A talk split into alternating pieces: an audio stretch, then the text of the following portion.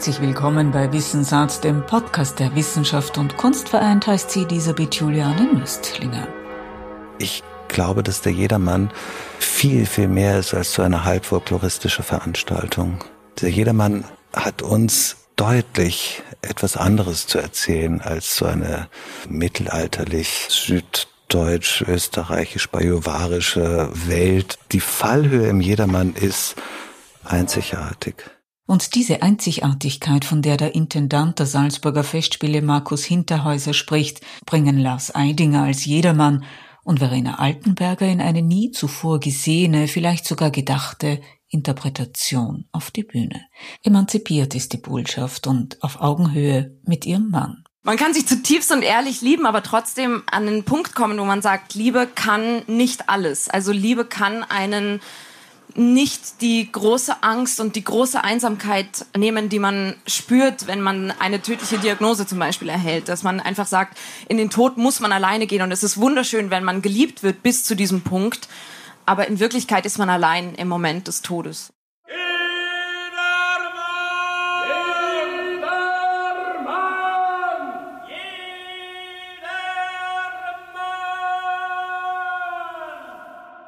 Nackt und entblößt, eng umschlungen mit seiner Buhlschaft, so geht jedermann wortlos in den Tod. Das ist für mich das eigentliche Thema, an dem ich mich abarbeite und ich glaube auch, dem sich die Produktion stellt. An was glaubt man da eigentlich und um was geht's eigentlich? Und im Moment haben wir am Ende ein Gedicht von Hoffmannsthal, das endet damit, das tiefe Reich wird mein, ich sein. Und das finde ich wunderschön, einfach weil, weil ich glaube, dass es darum geht. Es geht darum, wer bin ich? Und das ist ja sozusagen die Konsequenz, der sich der jedermann stellen muss, dass er am Ende alleine ist und dass man bei sich ankommt und dass man auch Frieden schließt mit sich. Und das finde ich nahezu tröstend, dieses Erkennen einer selbst. Und mir gefällt auch diese Formulierung aus der Bibel, wenn es um Liebe geht, heißt es, sie erkannten einander. Und ich glaube, dass das tatsächlich strahlend am Ende dieses Stücks stehen kann, dass man sich selber erkennt, aber auch vor allem in seiner Fehlbarkeit.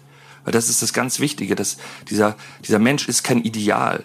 Er ist alles andere als ein Ideal. Aber es ist im Grunde auch eine Abrechnung mit dem klassischen Helden, weil der klassische Held existiert nicht, sondern der Mensch ist menschlich durch seine Fehlbarkeit und sich in seiner Fehlbarkeit zu präsentieren und zu dieser Fehlbarkeit auch am Ende zu stehen und seine Wunde eigentlich zu zeigen und seine Verwundbarkeit zu zeigen, darin liegt eine totale Schönheit, finde ich. Und es ist schon total beglückend zu sehen, wie gut Verena und ich uns verstehen, weil es ist ja dann doch immer auch eine Behauptung und eine Konstruktion, dass man sagt, wir besetzen die beiden und das muss dann funktionieren und dann muss man eine Chemie miteinander entwickeln können und ich fühle mich einfach wahnsinnig wohl mit Verena auf der Bühne und ich habe das Gefühl, dass was eigentlich elementar ist bei so einer Beziehung, ist, dass wir uns vertrauen, extrem vertrauen. So, und dass das immer dazu führt, dass man sehr weit gehen kann, auch gemeinsam.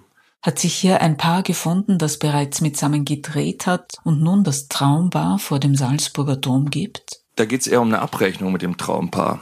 Also es geht in gewisser Weise auch um eine Abrechnung mit Romantik.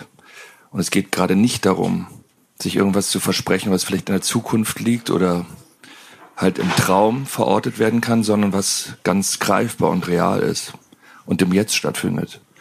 Auch die, hm, die schönste Vorstellung, dass man einen Partner hat, dem man im Jetzt begegnet.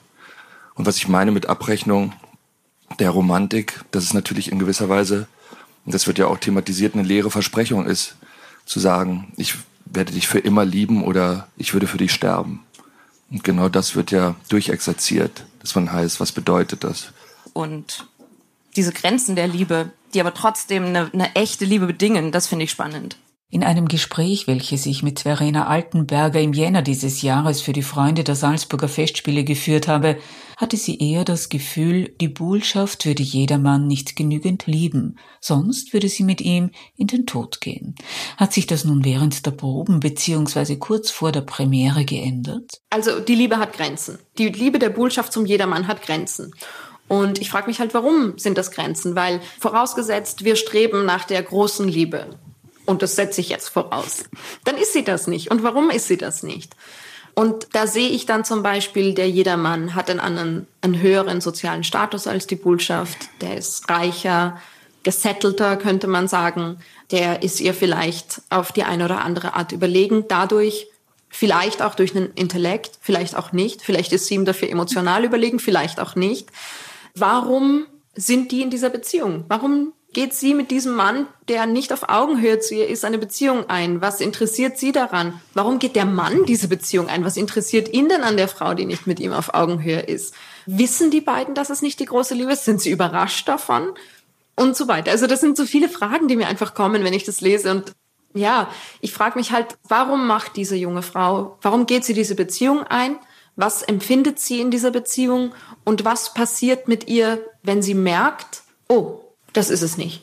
Das ist nicht die große Liebe. Und ich weiß auch nicht, ob das wirklich so konträr ist zu dem, was bisher gedacht wurde. Also ich, ich habe nicht alle Inszenierungen gesehen, beileibe natürlich nicht der letzten Jahre, aber ich glaube schon, dass viele Kolleginnen dabei waren, die auch Emanzipatorisches an der Bullschaft gesehen haben. Ich habe per se einfach auch eine große Freude an Sinnlichkeit. Und zwar im wahrsten Sinne des Wortes, also mit allen Sinnen etwas empfinden, tun, erleben, ausdrücken, mit Körper und Geist gleichermaßen zu arbeiten. Und eine der Fragen ist für mich, vielleicht hat die Botschaft das Gefühl, dem Mann in einem Punkt überlegen zu sein. Und das ist die Verführung. Vielleicht. Und in dem Moment wird Verführung zu einer Waffe, zu einer Stärke. Und wenn ich sage Waffe, dann kommen bei mir die Assoziationen mit, das ist eben eine Stärke. Es kann aber auch unangenehm sein, eine Waffe einsetzen zu müssen. Also ich bin gespannt. Und wir sind auf das feministische Coming of Age gespannt. Das feministische Coming of Age war so ein bisschen auch der Versuch, die Grundgedanken, die ich zur Botschaft habe, möglichst knackig zu formulieren.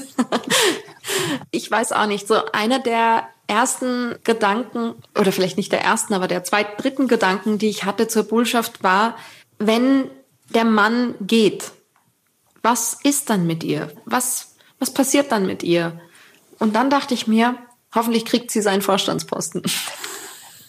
Das ist so ein bisschen das Feministische daran, dass ich mir dachte, Gut, sie war, sie war die klassische Buhlin. Sie hat sich in diese Beziehung hineinbegeben, in der sie nicht auf Augenhöhe war, in der sie für die Verführung zuständig war.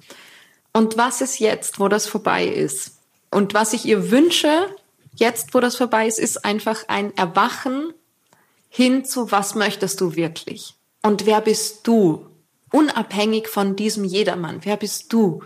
Weil eine Buhlschaft bezieht sich ja schon vom Namen auf den Mann.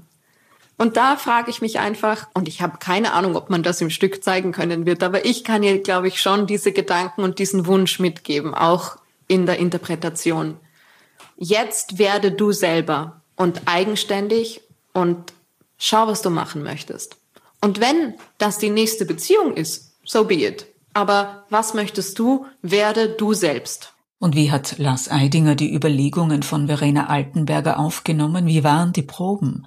Wie war das Spiel mit den Geschlechterrollen und den Identitäten? Also es ist schon total beglückend zu sehen, wie gut Verena und ich uns verstehen, weil es ist ja dann doch immer auch eine Behauptung und eine Konstruktion, dass man sagt, wir besetzen die beiden und das muss dann funktionieren und da muss man eine Chemie miteinander entwickeln können und also ich fühle mich einfach wahnsinnig wohl mit Verena auf der Bühne und ich habe das Gefühl, dass was eigentlich elementar ist bei so einer Beziehung, ist, dass wir uns vertrauen, extrem vertrauen. So, und dass das immer dazu führt, dass man sehr weit gehen kann, auch gemeinsam. Also worauf ich mich gefreut habe, als ich gehört habe, dass du den Jedermann spielst, ich habe einfach keine Scheu vor dir. Also ich hatte das Gefühl, dich kann man mit allem fordern, was man irgendwie selber, was einem gerade einfällt. So ich dachte mir, du bist irgendwie ein Jedermann, dem kann ich auch unabgesprochen auf den Rücken springen und dann machst du halt irgendwie was damit. Also ich, ich empfinde die Zusammenarbeit als wahnsinnig angstfrei und barrierelos und das finde ich so wahnsinnig angenehm.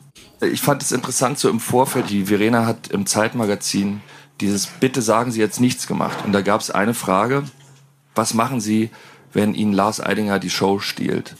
Und ich finde es nur interessant, weil es tatsächlich so Kriterien oder eine Art zu denken ist, die eher von außen an herangetragen wird und mit der man sich eigentlich gar nicht beschäftigt. Also es ist überhaupt kein Thema. Wir spielen es tatsächlich zusammen. Wir spielen da nicht gegeneinander. Nur, dass man das einfach mal von unserer Seite hört, dass es einem so völlig fern ist. Diese Kategorien, ich spiele den anderen an die Wand oder ich stehle in die Show oder so. Also das Gegenteil versucht man tatsächlich. Man macht es miteinander. Das ist dann ja im besten Fall wie Sexualität. Das macht man ja auch nicht gegeneinander, ne? sondern im besten Fall miteinander. Zumindest ist es Sie nur gut, wenn es miteinander geguckt. ist und nicht gegeneinander. Das war auch dumm von mir. Ich weiß auch nicht, warum ich den Vergleich wieder bemüht habe. Nee, also das, ja, es war jetzt wirklich dumm. Und dann beschwere ich mich immer, dass es immer der erste Google-Hit ist, ja, und wahrscheinlich immer die Überschrift. Für mich ist das Spiel mit Verena wie Sex, oder, ja. Okay, Du hast guter Sex gesagt.